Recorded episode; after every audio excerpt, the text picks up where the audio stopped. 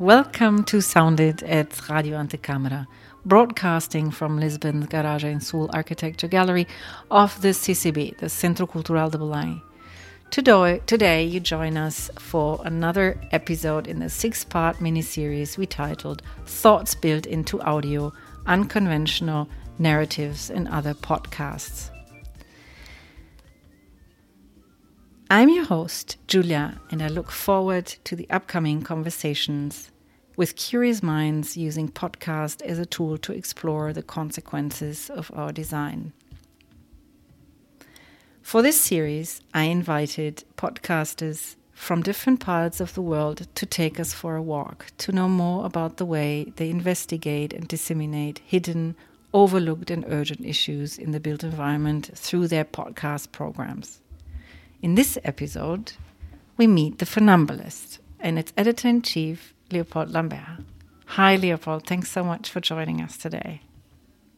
Hi, Julia. Thank you very much for having me and for your long-term support to the to the magazine. That's that is um, yeah. With with that support, um, I think I, I, I, include a lot of friends, not only in Montreal, but also in Berlin, um, and uh, of course here in Portugal. And um, we're going to hear a little bit uh, more what, what this means. But uh, I'm I'm very happy that uh, we can include in this in this conversation um, the work and the philosophy and the mission and the ambition that is that is behind um, the work that you're doing. So the the funambulist you. Is, you you you you you describe it as a platform that engages with the politics of space and bodies and and on on your site um, and in in in different introductions that people do about when they talk about the the funambulist.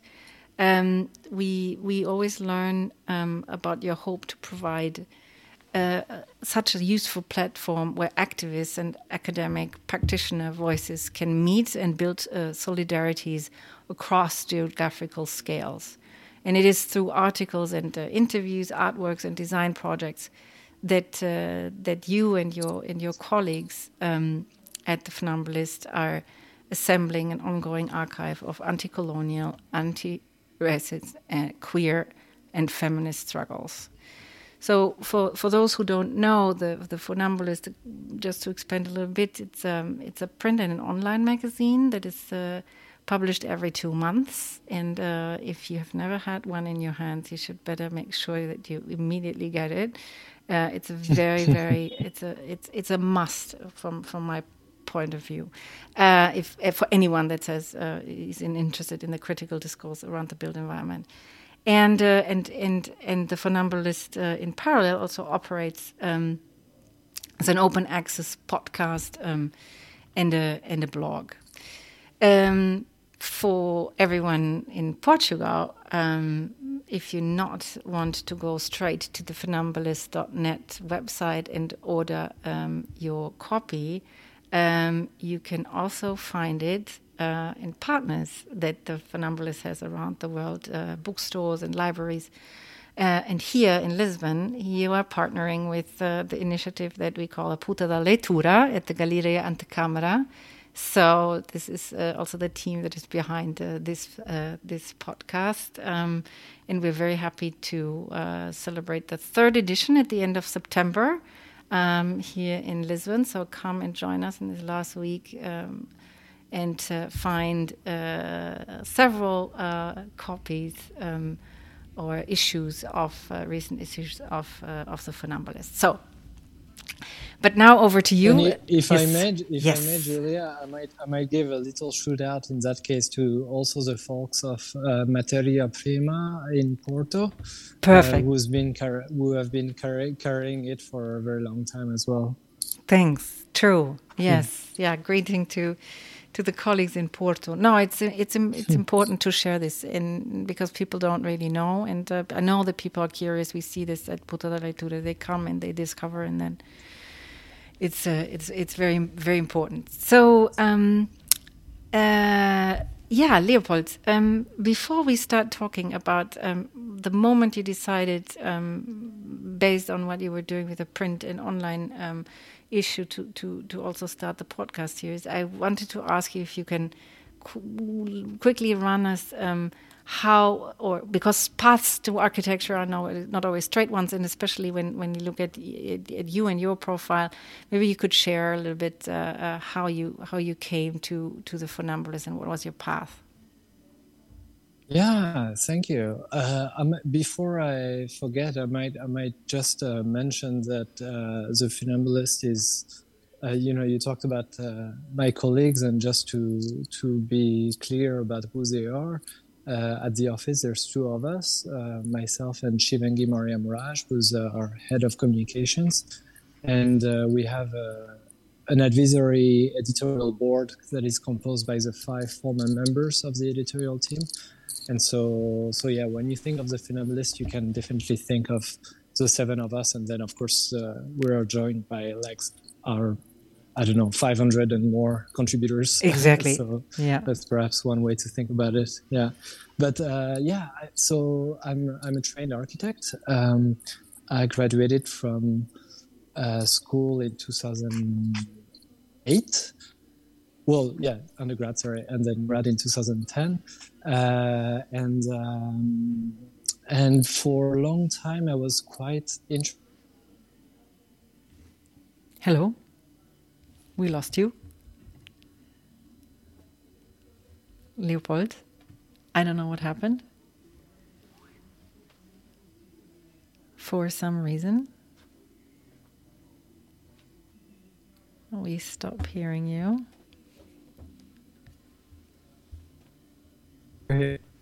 Now you're coming Hello? back? Yes. Yes. Okay. Now we can hear oh, you. Was, okay. Oh, I'm very sorry. I could, I could hear you very clearly this entire time. I don't know what happened. Can you hear me? Yes. Okay. Yes. Okay. All right. Well, I really hope it doesn't happen again. Um, so so yeah. So for a long time, I was quite interested in what I call bringing politics to the architecture discourse. Uh, in particular, uh, talking about architectural responsibility uh, with various political program of settler colonialism, in particular in Palestine, but not not exclusively. And then uh, something happened like a pass happened and i think the podcast has a lot to do with it so perhaps we can talk about it. Uh, and i became more interested in doing the inverse uh, which is to maybe being more involved within the world of politics whatever that means i mean perhaps something a mix of a, of a social science world and a political activism world yeah. Uh, and then within within those within those scenes to to talk about space, to talk about the built environment, to bring this little uh, that's kind of a bad word, but uh, this little surplus value uh, that uh, that I could provide as someone who was trained as an architect, uh, which is just like one little take, like many others, but that is that is not an insig- not an insignificant take. So uh, so that's what that's what I've been dedicated to do ever since. And then the magazine has been probably the most um, the most uh, illustrative embodiment uh, of that. But but between between the magazine and uh, what used to be called a blog. It seems like in 2022, talking about a blog, it seems a little bit outdated, but uh, they, they, there, ha- there has been this podcast indeed that I started in 2013, right after being fired from my job in New York, in a very, in a very New York way. Uh, okay. I started having like a little bit more time on my hands. Uh, I was I was very generously uh, sponsored for my visa and had a, a, a part-time job after that uh, with uh, Arakawa and Gins that I absolutely loved.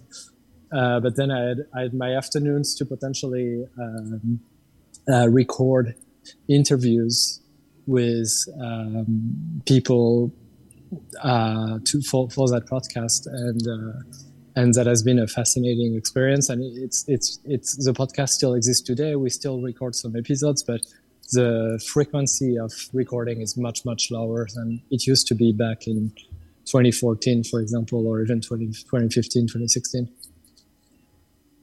Wow, incredible! And and what, what what were the themes at the time when you started that drive you? Were the questions and you found the people that could give the answers, or you were curious about the people and wanted to have conversations? How how how did this start? Well, the very very beginning of an idea of the idea, and I I remember being seated. Uh, somewhere in New York where when I, I used to live there and again like just having been fired. And uh, and uh, and really thinking of a way way too ambitious project uh, but but sometimes it's interesting when like you reassert the ambition of a project and and a much lower ambition becomes actually the the proper the proper scale for a given project. So the, the, the original ambition was to create almost uh, like an architecture school. it sounds crazy, like a, a school. Uh, I mean, it was never meant to be a, an actual school, like uh, like with a, a, place or something like that, but uh, a sort of radiophonic school where people who worked in the university could sort of uh, could sort of teach uh, could sort of exit the knowledge that is being produced in like you know in the context of the US in particular very expensive universities and do it for free uh, uh, on a on a radiophonic program.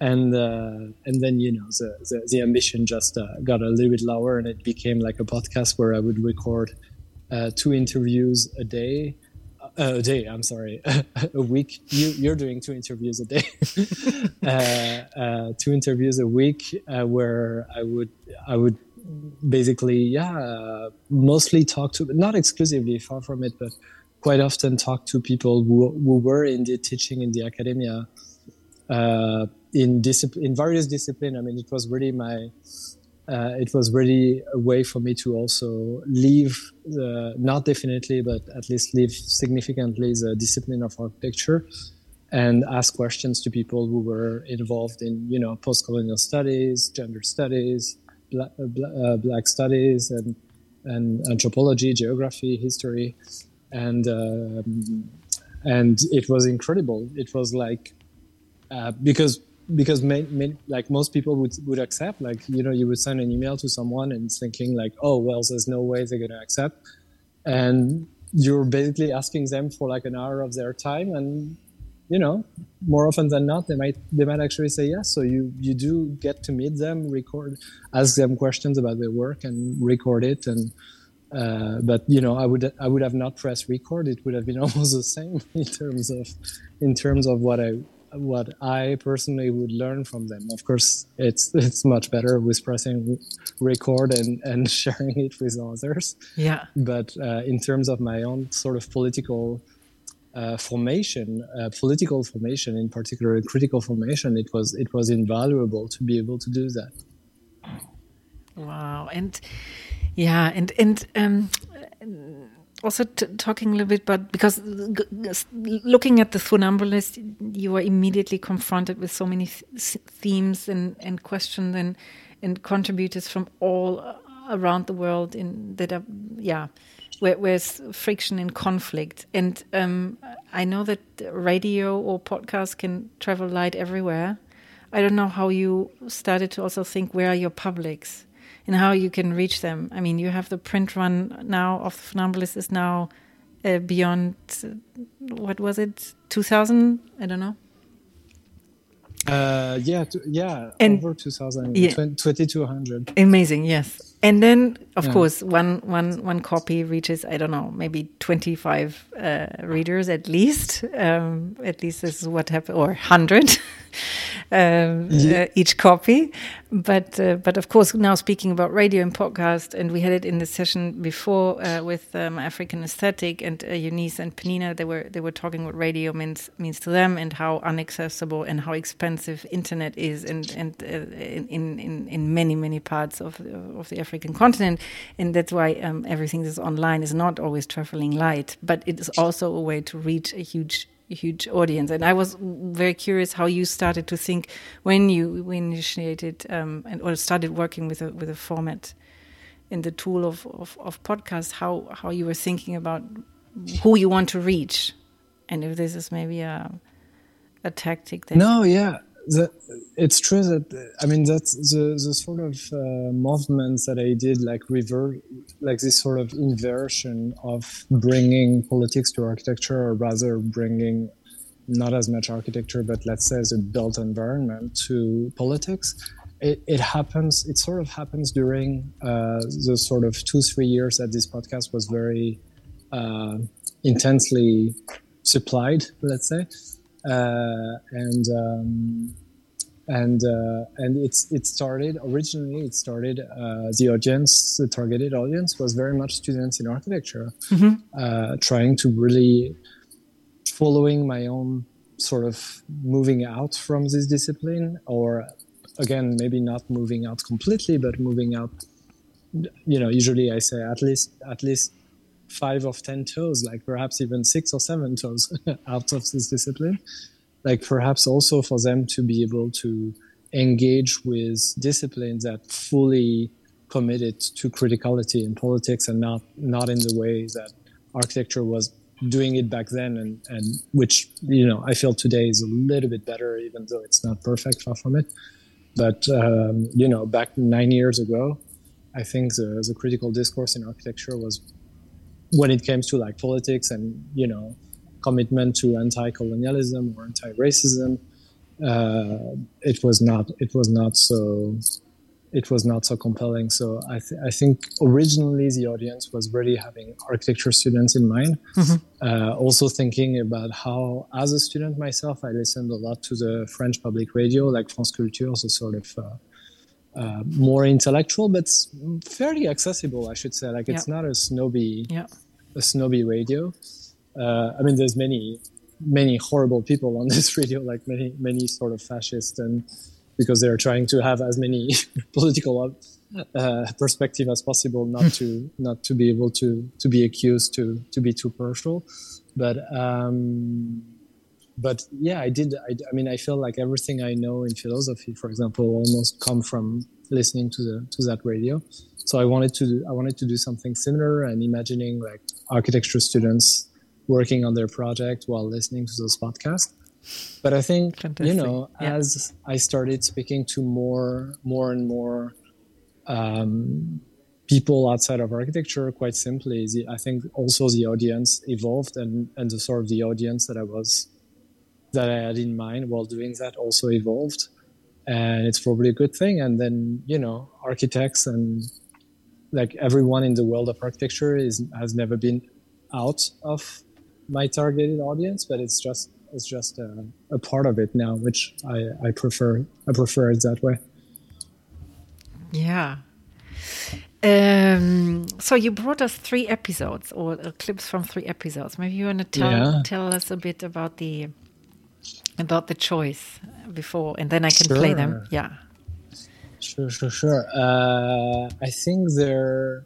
So there's one by Colin Prescod uh, which I really like both because Colin is an incredible person uh, with an amazing voice as well, which on a podcast is far from being innocent.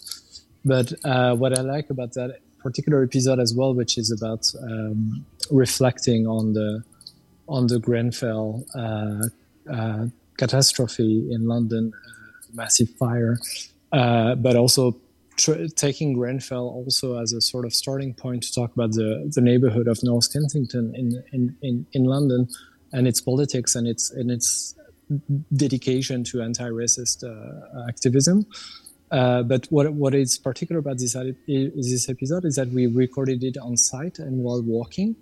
So this is something I did a few times. Uh, also in in our French part of the podcast, which is maybe something we can talk about later but so doing doing sort of in situ in situ uh, uh, episodes is, is something that is uh, that is quite interesting, I think. Yeah. And then if I talk about the two others, one is one is uh, with uh, Zoe Samudzi, uh, who's probably like one of the most how to say one of the person with with whom I feel the most in sync uh, with what we do with the magazine, and she contributed quite a few times, and she even guest guest edited the issues that a uh, that was put together during my parental leave last year. And so, so hear, hearing her and learning from her is always absolutely amazing. Uh, and in that particular episode, we talks about Namibia, which is like her, like the the, the Nama and Herero genocide by, by the, the German colonialist uh, is, is one of her expertise. And then lastly, uh, we have a clip from uh, Quito Swan, uh, because it's it's it's a recent interview I did of him about the sort of kind of solidarities that were created between um, between African leaders or organizations and as well as Ber- Bermudan. He's from Bermuda himself, with uh, Oceanian and more specifically Melanesian uh, struggles for liberation, and among them one that is very very dear to my heart, which is uh, the Kanak struggle for liberation in uh, in Kanaky, New Caledonia, um, which is still a French settler colony today, and so talking about blackness not just in the in the context of the the North Atlantic, but actually at the scale of the world and including in Oceania for me was truly uh, an amazing conversation that was actually featured also in the in our 39th issue of the yeah. magazine which is one of my favorites yes. uh, about about the ocean. Yeah. Yes an amazing issue. Yeah so let's let's start with quito then um, sure. and um, go. The late 19th century is a, is a major moment for anti-colonial struggles for the black world and it's not uncommon to see in the literature uh, the Battle of Adwa, 1896. Ethiopia defeats Italy. Uh, the Zulu Wars. Uh, there was a ton of depictions of these these successful or these major anti-colonial wars against European colonialism. But Oceania is usually left out, and I just think I just think that's that's that's a problem um, you know, if we're trying to be really diasporic and how we look at black struggle. Uh, I think this also brings up for me the, the the need to go beyond just anglophone paradigms of thought and to look into the black francophone world as a place of radical thought, um, radical experiences. Yeah. Yeah. So you if you want to listen further, what comes episode um, 147 that you find on, on the funambulist.net podcast uh, website. And um, now we hear uh, from episode 138 uh, uh, with Zoe. The thing about colonization is that nothing really is different in any of these different manifestations it might look different because of the resources that are at hand and because of the demographics of the community that are being colonized. But the reason that we can call settler colonialism settler colonialism is that there are a series of traits and characteristics that are enduring and that persist in each kind of instantiation of the project. There is this um, replacement of indigeneity, there is this enslaved or subjugated workforce, there is this demographic replacement. You know, it, it strikes me when the ANC says, you know, we know what apartheid is uh, we have experienced apartheid. We have fought against apartheid. What is happening in Palestine is apartheid. This not only has really important meaning for how we understand continental and, and diasporic liberation as Black and Afro descendant people, but also how we exist in solidarity with struggles that are of people who are not Black.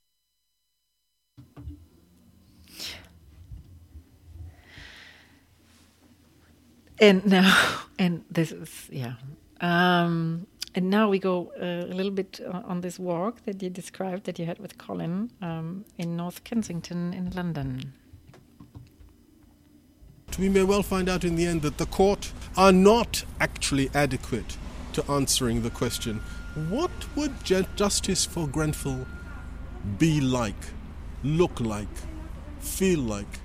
For me, I would feel that we're getting we're having something that might answer to justice when we have if we if there was a situation in which the voices of these publics I'm talking about the people I'm talking about the people who immediately died uh, the, and their families uh, the people who are residents who've been over the years making noises about this um, if there was a, a, way of having a forum in which those voices would be assured that they will be heard, that they have power, uh, then I might say, I can see there's something called justice.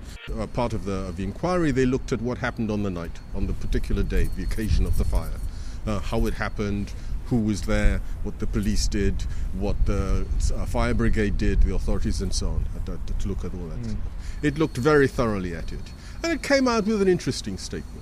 Uh, not a statement against the people. It came out saying, um, to be to summarize for me from where I'm standing, for us who those of us who talk about justice for Grenfell, it came out saying we have discovered from looking at just the night that there are some big questions. It looks as though there's real culpability uh, on the part of uh, the, the governing authorities and uh, and the uh, the contractors and the builders, um, the local state and national state, in regard to creating the conditions in which Grenfell occurred.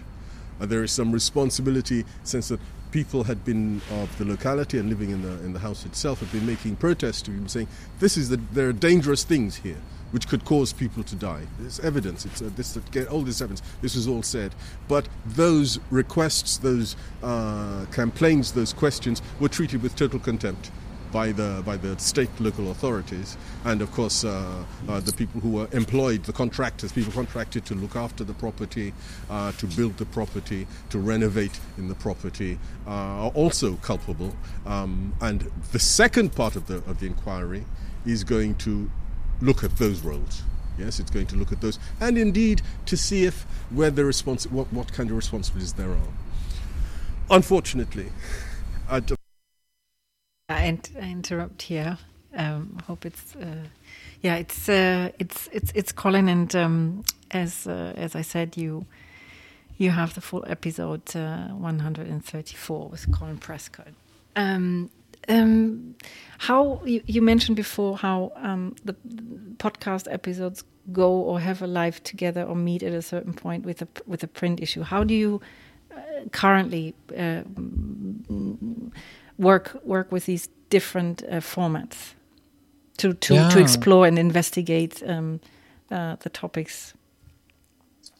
So so originally there was one rule for the podcast, which was that I needed to be with the person to record the conversation. Like it needed to be a face to face conversation, and. Um, that also allowed me to travel a little bit. Uh, mm-hmm in particular, I remember, I don't know, three weeks spent in the Balkans, uh, another three weeks spent in the Levant between uh, Beirut, uh, Palestine, uh, Amman, and, and Cairo. Um, but it's true that when the magazine uh, started uh, seven years ago, I became interested with the prospect of, of featuring some of the interviews that were in the podcast. And uh, and sometimes to even record an interview for the pod, for the podcast, but that would also be simultaneously in in the magazine.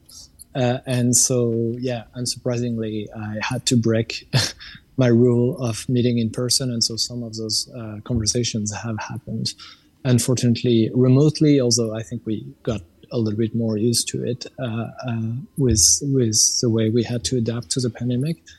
Um, but so so I think many of the at the beginning of the magazine there was there was a moment where it could happen that some of the past interviews were resonating well enough with the topic of an issue for it to be featured in the issue. But I have to say now, interviews in the magazine tend to be uh, made for the magazine, and then we we try to record it in such a way that could also benefit the podcast. So we like Quito's example is is a good example. Like the, the interview is uh, simultaneously in the magazine, on the podcast. Uh, on the podcast page, where you have the transcript for mm-hmm. um, uh, people who have hearing issues, uh, and then now we also have this system where every time we run out of print one one particular issue of the magazine, we turn it into open access on our website so that it can be accessible by everyone. And so, for example, the ocean issue has been turned in open access a few days ago. So now the interview with Quito, with Quito uh, along with uh, beautiful illustration, including a few photos Yes. by this uh, New Yes. Zealander photographer Bruce Connew, uh, are are all available to anyone who wants to go see it. So you you can literally pick your favorite format between audio or or text in that case. And you, you mentioned hearing issues, and I uh, I also wanted to go back what you, you mentioned about languages, so the, the, the French podcast. But I was also very um, impressed by um, an event um, organized by the Funambulist with a lecture. Um, and the I'm very sorry that I cannot remember the name but uh, um, it was a computer voice that, that spoke for your for your speaker. And um, we had a conversation at the CCA afterwards and um, it's not only about making it accessible uh, books as e- EPUBs or or reading the articles. It's it's there's so many boundaries and there's so many challenges um, if you want to get or inform a conversation with some ideas that you produced or an argument that you build um, with with conversation partners? And and what languages do you use and what formats do you use? And and um, so I wanted to to to ask you um, how many languages uh, are sometimes on the table that you would like to speak with a funambulist, or if, if everything is channeled through through English in, in spoken and, and, and written word. Yeah, I mean, I, I also don't see I, I, I don't see language uh, as much of an accessibility issue as much as other possible Mhm. issues. I mean, money being, of course, the biggest one. I mean, when we talk about the magazine, uh, the magazine is sort of indexed on a, what we may call like a, a, a, a North American slash uh, Western European middle class uh, uh, standard. So, of course, that that basically means that most of the world cannot afford it. So that's also why we try to develop this system of open access, as I was talking about, so that people who have the means to support us are also the one who allow uh, the work to exist, and therefore for us to be able to to turn it into open access. Um, and yeah, the, the thing about about uh, hearing impairment or, or or being deaf and not being able to listen to podcasts is also something that was brought to us relatively recently, and uh, we undertook relatively recently to really try to transcribe a lot of our podcasts so that people could actually read them if they're not able to hear them or or hear them well, for that matter. Uh, but language is a, is another not tough question, not tough question as in unpleasant question. I think it's a very pleasant question to to to think about. But it's true that it is also a filter through which um, we create sort of different relationships to the work that we we create, and some of them are are relationships that cannot happen just because uh, the language is not, you know, like because there in any language we pick, like there will always be people who can understand it and people who can't understand it. English, in that case, which is like really the main language we we we we do th- we do things with, is um, is uh, considered as as what we may call the lingua franca, and and so so it's it's it's not it's it's also accepting also the imperfection of the way we interact with English. I mean, you can you can hear it in, with me speaking right now. Um, but it's true that we we the more the more time goes, the more we want to do things in other languages as well. Uh, the question of translation, the cost of translation is always a big issue, but but we're we're always trying to to think with it. And so French in particular, just because we are based in Paris, and that you know I talked about seven people originally, and five of us are in Paris, uh, six of us are in France. So it's true that um, you know having been here for a long time. I mean, I, I'm from French, uh, France originally, but I, I also lived abroad for uh, a certain while. Um, it felt a little bit like a necessity to be able to actually be useful to a certain degree to the place where we are for people who don't necessarily speak English. Also, understanding the structural reasons that one might not be speaking so well English uh, in in the context of French uh, in France. Sorry, um, including like not not not being in a very good uh, middle school or high school and not getting like proper classes or this kind of stuff. So we created two podcast shows in French that I'm that I'm quite happy with. I mean, one I'm, I really enjoy it very much. It's called Diasporas and Imaginaries of the Struggles, uh, Diaspora et Imaginaire des Luttes, and it tries to speak about uh, diasporas in France uh, that tend to be a little bit absent from the anti-racist discourses because I mean, you know, we have we have a strong anti-racist uh, movement in, in France, and it's informed a lot by um, what we may call Black and Arab uh, uh cosmologies uh, and uh, and and political imaginaries. And so I was interested also in mobilizing additional political imaginaries, such as the Tamil political imaginary, or um, you know the Armenian, yeah. the the Com- Comorian, and and uh, interestingly enough, uh, the Portuguese one as well. Uh, the oh. Portuguese diaspora in France yes. is the second biggest national diaspora, and you know comes from a, a very interesting uh, history that I might I might just talk about for a couple of minutes here, given the given uh, the possible interest of, of the audience totally. for it. But um, many many Portuguese who came to France came uh, came clandestinely, although although with a relatively a relative tolerance uh, from France, which of course uh, uh is uh, is is probably uh, inherent to Portuguese Europeanness, which is not the same thing that for people coming from West or North Africa but uh, people running away from the fleeing the, the, dictatorship, fleeing the colonial wars, not wanting to fight in Angola, not wanting to fight in Guinea, and uh, or in Mozambique, uh, and um, and people came in a, in a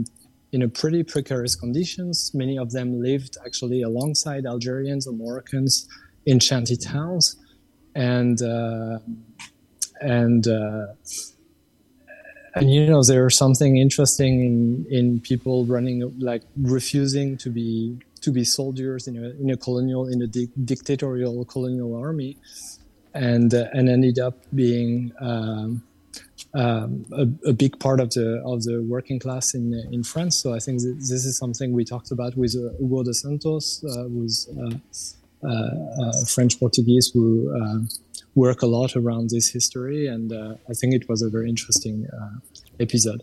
And then the other podcast, the other, other podcast show we're doing in France, is about what we call quartier populaire, which is very hard to translate. Uh, sometimes I, I I talk about it as banlieue, which is a tiny bit different word, but that refers most of the time to the same thing, which is peripheral neighborhoods with a high uh, density of, of social housing, and in which many of the I mean, the majority of the people who lived in it are uh, sort of non-white uh, people whose whose family history is directly connected to, if not French colonialism, uh, at least Euro- European colonialism. And uh, can think of, of Cap Verdean and, and Angolese, yeah. Uh, Angolan uh, uh, in particular vis-a-vis Portuguese colonialism, but of course many also many Algerians, um, Moroccan, Tunisians, Senegalese, Malians, and, and many more.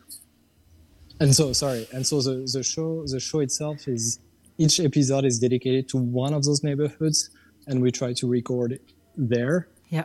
And talks about the history of political organizing there and the sort of spatial politics at work and this kind of things. Uh, and um, for the for the remaining few minutes, um, what are you what the, what are the podcasts you're currently working on, or what are upcoming um, uh, series uh, contributions?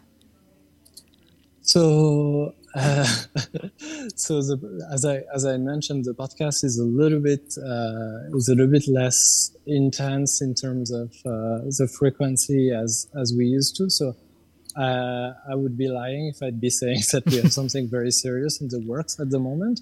But uh, but this is you know I think something that I've I identified very very quickly is that the way I was imagining the podcast to be, which was like this long format interview without without much editing, uh, without interruption, without music, without like without all the sort of things that uh, um, perhaps are brought quite often like in particular i mean i'm thinking you know having lived in new york for a long time like the way npr is doing podcasts like there's a lot of editing a lot of voiceover a lot of entertainment so to speak uh, but so doing the exact opposite of that being very very sober about it I, I realized quite quickly that you could do a lot with very little work uh, and when when I say very little work, it's not really that I'm afraid of work. I think anyone who knows me probably knows that. of course. But just just that it it it, it, it,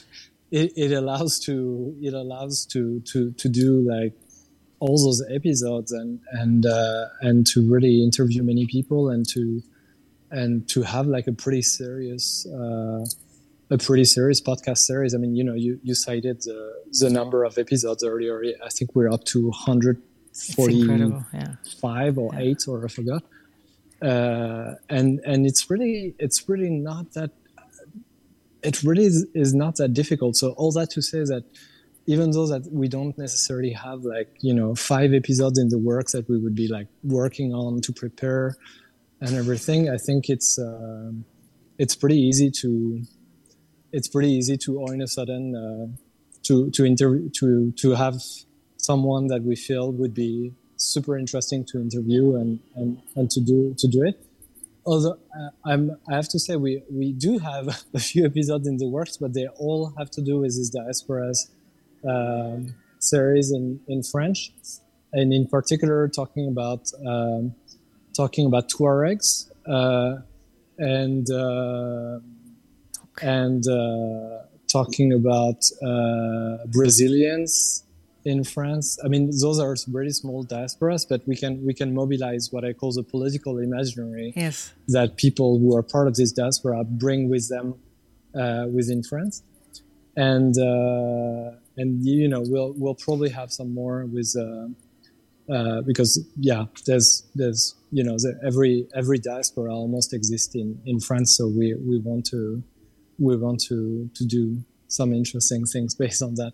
no, that's great, and no, and thanks for for sharing this, and also the going a little bit deeper into into that. Um, in that program in French, and I think uh, listeners here and our audience um, in Portugal. And, and something I should say, yeah. Julius, I'm sorry. I'm sorry. I just feel very weird not to have said that as a as as an important fact about that particular show. Is that you know I said that we we tend to have a a pretty good knowledge of like black and Arab cosmologies uh, in France and within the anti-racist movement.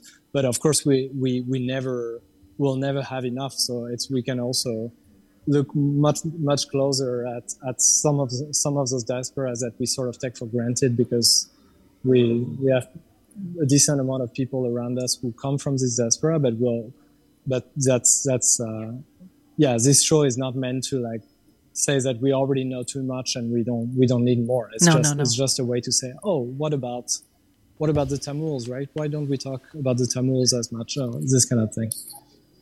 Of course.